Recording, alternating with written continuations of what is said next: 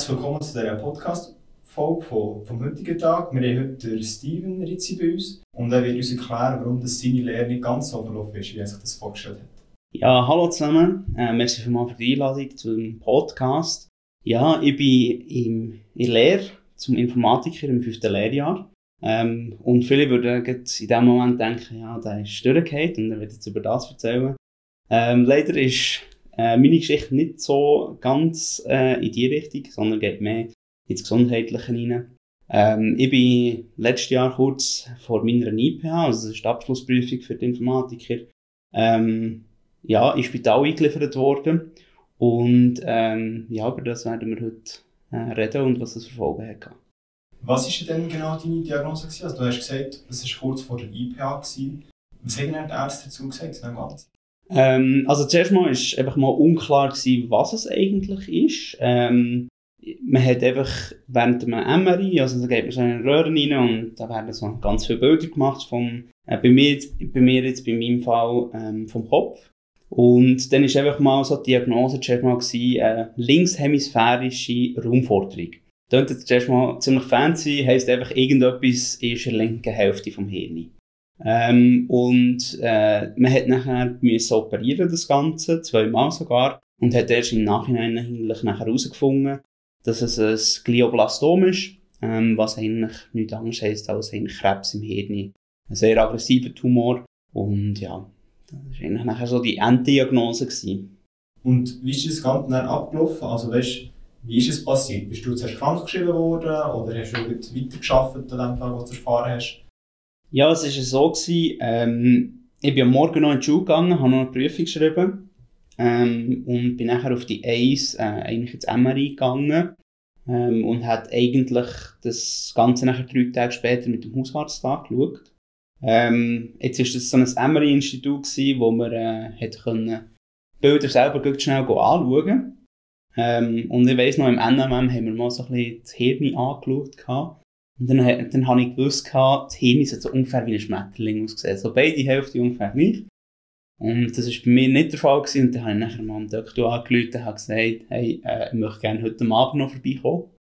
Ähm, bin nachher so einen Notfalltermin um 6 Uhr Abend habe ich noch bekommen, beim, beim Hausarzt. Und ähm, ja, das ist nachher irgendwie, haben wir dort gewartet und gewartet. Und irgendwie ist das so, die, die Nervosität ist dann so ein bisschen aufgekommen. Und dann ist sie reingekommen und hat irgendwie fünf Minuten lang geredet gehabt. Ähm, und nachher hat sie so in einem Nebensatz noch gesagt, ah ja, und der hat noch einen 5 cm Tumor im Kopf. Ähm, und dort war nachher so, gewesen, äh, wie bitte? ähm, und äh, ja, wie schlimm war es dann gewesen für mich, ähm, als ich ins Spital gekommen, nachher, ich, ich bin nachher wirklich noch am gleichen Abend ins Spital gegangen ähm, und bin dort aufgenommen worden. Und für mich ist es in dem Moment noch nicht so schlimm gewesen. Also die Schmerzen waren aushaltbar gewesen. Und der sind nachher zu mir gekommen, dir aber Herr Rizzi, wie kann es euch nur so gut gehen? Also, da hat man nachher schon so ein bisschen gemerkt, ja, der Schmerzpegel ist ziemlich hoch.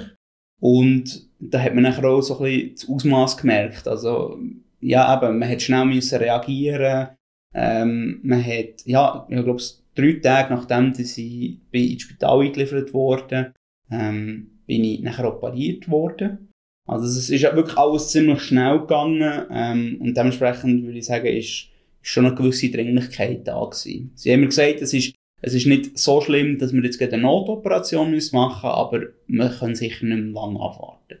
Also ist sicher gut, dass du mal aufpasst und ja. die so ausgesehen Ja, ganz genau, ja. ja. Und dementsprechend, ja, ich bin, ich bin am Morgen in die Schule, am Mittag ins MRI und am Abend ins Spital und dementsprechend ist leider nichts mit weiterarbeiten.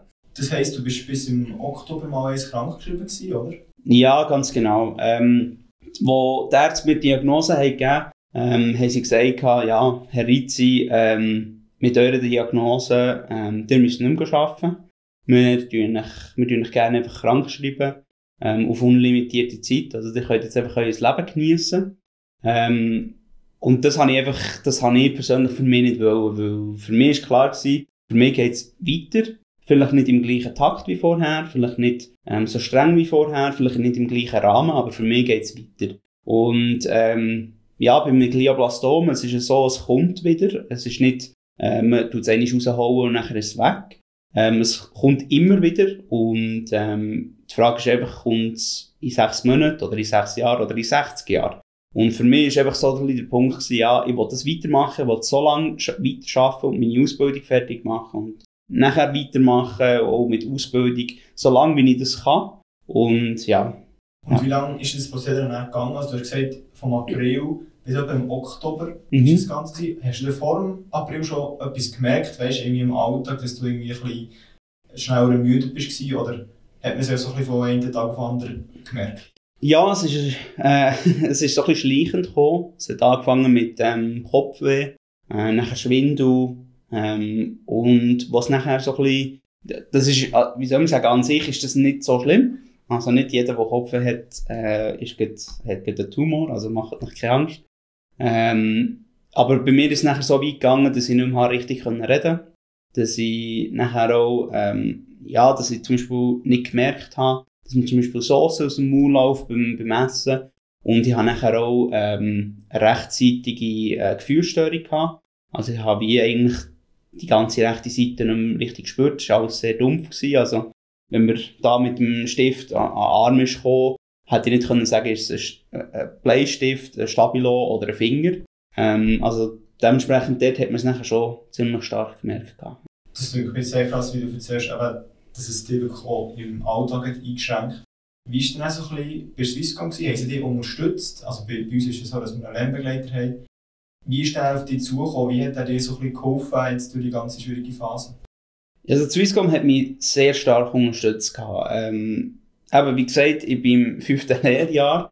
Ähm, Swisscom hat mir den Lehrvertrag um ein Jahr verlängert, dass ich ganz sicher zugesichert habe, dass ich die Abschlussprüfungen machen kann, dass ich aber auch weiterhin ähm, einen gewissen Lohn bekomme, dass ich nicht äh, jetzt einfach auf dem, auf dem Trocknen bin. Ähm, und natürlich ist, sind nachher ganz viele HR-Schritte noch gekommen, äh, mit Unterstützung, mit, ähm, mit einer IV-Anmeldung. Ähm, ja, es, ganz viel Angebot von Swisscom haben wir nachher so ein bisschen unterstützt. Ähm, ja, ist, es, ja, in meinem Fall war es jetzt manchmal fast ein bisschen zu viel also es ist nicht, dass, wir, dass ich es nicht geschätzt habe, aber irgendwie ist man nachher gleich, äh, ich habe dreimal in der Woche eigentlich am Telefon mit jemandem von Swisscom, was eigentlich mich auch sehr gefreut hat, weil es ist ein gewisses Interesse noch übergekommen und ähm, ja, aber manchmal, gerade in dieser Situation, wo man sich am Erholen ist, ist manchmal ein schwierig gewesen, ja, wenn, wenn muss ich noch jemandem anrufen oder, ähm, ja. Aber ich sage jetzt mal im Großen und Ganzen ist wirklich die Unterstützung von Swisscom unglaublich gewesen und ich bin wirklich sehr dankbar dafür.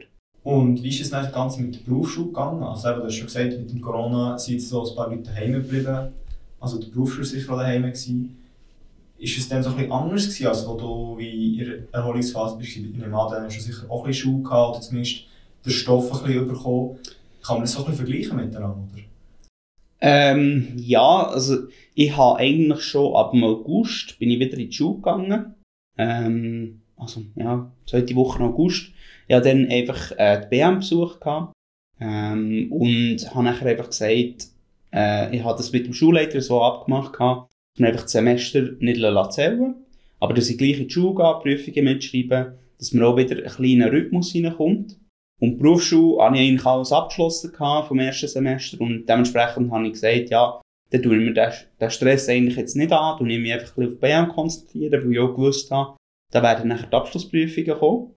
Gut, die sind jetzt abgesagt worden, aber dort ist mir wirklich wichtig gewesen und, und ja, nachher, ja, man war in einer neuen Klasse gewesen, ähm, man hat neue Leute kennengelernt und, und klar ist es auch, auch anders gewesen, weil man ist neu gewesen. Ähm, der, der, ja, vielleicht irgendwie einmal pro Woche geht arbeiten. Und nachher haben alle gefunden, ah, mega cool und so, du hast mega viel Freizeit.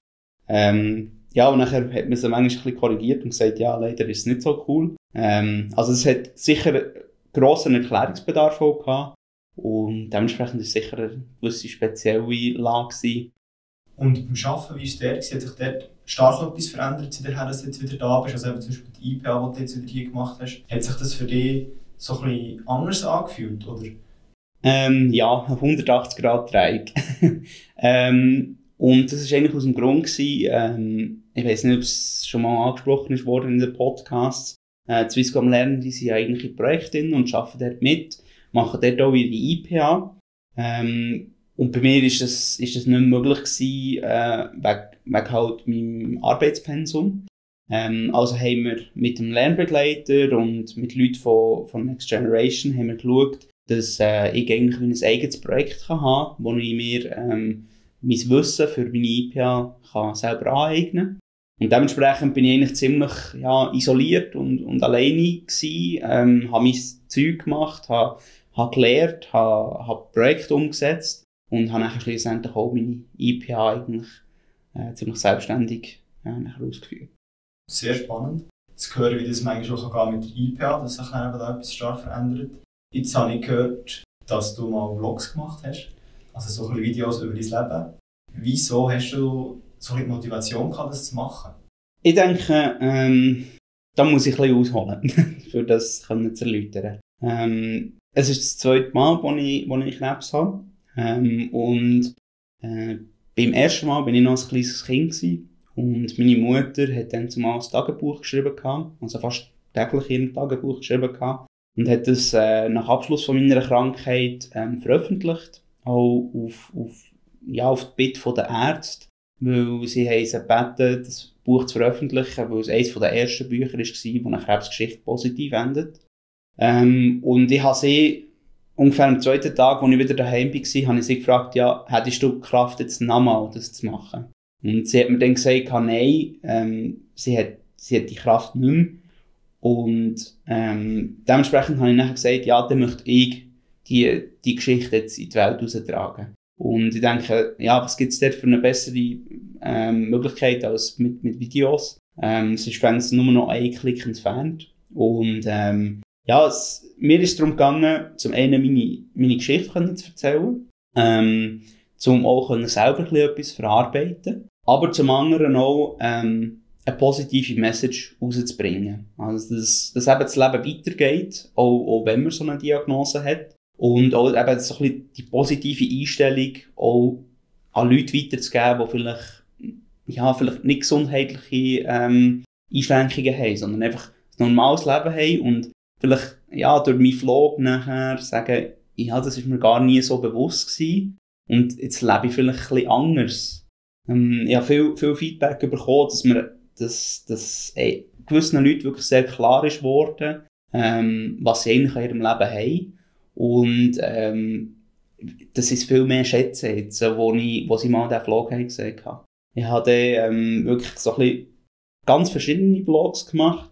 Ähm, zum einen ähm, so einen Travel-Vlog, wo ich auf Amsterdam gegangen zum anderen ähm, ein ganz lustiger Vlog, wo ich irgendwie über sieben Minuten einfach nur Witze gemacht habe. Aber nachher auch wirklich sehr ernste Themen habe ich angesprochen. Gehabt. In einem Vlog habe ich, glaube ich, über fünf Minuten eigentlich durchgerannt. Und ich habe das bewusst dann zumal nicht rausgeschnitten und es ist ähm, auf, auf sehr guten Anklang gestossen nachher auch. Also es war sicher etwas, was dir hat geholfen aber wahrscheinlich auch vielen anderen. Und was hat dir erst noch so ein bisschen geholfen, das zu verarbeiten? Ähm, ich muss sagen, es hat ganz vieles gegeben, was mir geholfen hat. Ähm, für mich ist, glaube ich, als erstes wichtig wieder eine Motivation zu finden. Und das habe ich hergebracht, indem ich ein Startup gegründet habe, ähm, mit ein paar Kollegen zusammen. Ähm, das ist jetzt inzwischen ungefähr sechs Leute gross. Ähm, wir sind zwar immer noch nicht im Handelsregister eingetragen, aber wir haben Ideen und wir sind am Umsetzen. Ähm, und das hat wieder mal so einen ja, Motivationsschub gegeben, etwas, etwas, wo man darauf herarbeitet. Nachher natürlich Kollegen. Ähm, ja, man, man hat sehr viele Gespräche gehabt, sehr, ja, sehr, sehr ernste Gespräche auch. Und ähm, im Endeffekt, es, es klingt vielleicht banal, aber Musik. Ähm, ich, ich tue selber auch Musik produzieren und bin wirklich fast jeden Tag irgendwie in meinem kleinen Studio mit den Kopfhörern irgendetwas am machen gewesen und ähm, es hat mir einfach geholfen, auch wieder ein bisschen etwas, eine Emotion in etwas hineinzubringen, in ein Lied. Und ähm, das habe ich nachher auch, als ich wieder angefangen zu arbeiten, ähm, noch weitergemacht, fertiggestellt und mit der Kollegin zusammen, die nachher äh, den Gesang gemacht hat, ähm, released. Und das ist auch ist wirklich sehr positiv aufgenommen worden. Und dann nehme ich an, da kann man sicher auf Spotify die. Ja, ja, ja, ganz genau. Ähm, Spotify haben sie äh, Steven, ähm, zwar ein bisschen anders geschrieben, also S-T-E-V-N. Jetzt gibt es noch einen zweiten Steven, äh, genau gleich geschrieben, der macht Latino-Musik, das bin ich nicht. Ähm, ja, am besten geht ihr schauen, Destination äh, Steven, dann findet ihr es ganz sicher.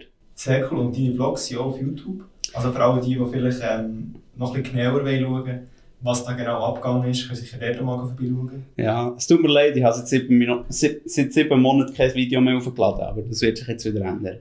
Was hat sich denn auch so ein bisschen beim Arbeiten verändert? Also, hast du andere Arbeitszeiten gehabt oder hast du so ein bisschen für dich müssen sagen, ja, ich jetzt vielleicht ein bisschen mehr Pause machen, als, als was ich schon gemacht ähm, Also angefangen hat sicher mal, dass ich äh, viel weniger geschafft habe. Ich habe natürlich wieder müssen, äh, das Ganze wie antrainieren. Also ich weiß nicht, äh, vielleicht die eine oder andere Lernende oder Lernende erinnert sich so nach zwei Wochen in Lehre ist mir aber mal so mega Mühe gewesen. Und für mich ist das einfach jedes Mal, wenn ich wieder das Arbeitspensum gesteigert habe, ist das halt einfach in der gleichen Woche nachher passiert. Ähm, was sich nachher wirklich im Swisscom internen Umfeld äh, oder an Arbeit geändert hat, ähm, ich habe nachher selbstständig gearbeitet und habe nicht mehr wie sonst normal für ähm, Swisscom Lernende in einem Projekt geschafft und habe mir nachher eigentlich über die Zeit zwischen September und, und Januar ähm, mein, mein Wissen für meine IPA angeeignet gehabt und habe nachher im Januar, Februar äh, so eine Vor-IPA gemacht, also einfach mal das Prozedere durchgemacht und nachher im März habe ich dann mit der richtigen IPA angefangen. Also hat sicher auch geholfen, dass ähm, Swisscom das spezielle Ausbildungsmodell hat, dass du dann dort hast können, etwas Individuelles machen oder? Ja, ganz genau. Also ich bin nachher äh, unterstützt worden von Leuten ähm, im Next Generation Bereich. Ähm, und nachher haben wir nachher umgeschaut für jemanden, der sich noch ein bisschen mehr im, im Themenbereich von meiner IPA äh, auskennt. Ähm, und der hat mich nachher noch, eigentlich auch während der äh, IPA begleitet. Gehabt. Und wie geht es dir denn jetzt? Also jetzt du so für deine IPA hinter dir hast, den Lehrabschluss schon fast im Sack hast, sicher ein erleichterndes Gefühl, oder? So ein bisschen das erreicht zu haben, was man eigentlich wollte. Ja, sehr erleichternd, wirklich. Ähm, es ist, also es ist ein unglaublich schönes Gefühl, wirklich können sagen, ja, ich bin jetzt der Bauinformatiker, EFZ. ähm, ja, klar, ich, ich, muss halt einfach sagen, ähm, wenn mich jemand fragt, wie geht's, dann sage ich immer, ich bin passiv krank. ähm, was es so heissen ist, ähm, eben, ich habe es vorhin angesprochen, es kann jederzeit wieder zurückkommen. Ähm, aber momentan geht es mir gut. Und solange es mir gut geht, will ich weitermachen. Willst du jetzt abschließend noch ein paar Worte sagen, die dich vielleicht prägt haben oder die dir geholfen haben für unsere Zuhörer? Ja, also ich möchte einfach mitgeben, bleibe positiv. Egal wie, wie schlecht das manchmal die Situation ist oder ähm, aussieht, ähm, versucht wirklich positiv eingestellt zu sein und das Lächeln auf dem Gesicht zu haben, weil das, für, das verbessert die Situation auch schon einfach mal. Und wenn es mal wirklich schlecht geht, ähm, sucht nach Hilfe. Wirklich. Ähm, es, ist, es ist keine Schande, wenn man sagt, äh, mir geht es schlecht. Ähm, redet mit Kollegen, Familie oder halt auch mal mit einem Arzt darüber. Ähm, und die werden euch sicher auch unterstützen und helfen. Sehr cool zu sehen, dass du mit dieser Situation so positiv bist umgegangen. Das ist sicher auch Inspiration für uns alle. Merci vielmals, hast du deine Geschichte mit uns geteilt. Jetzt sind wir leider schon am Schluss angekommen und ich würde mich auch bedanken für das Zuhören und bis zum nächsten Mal.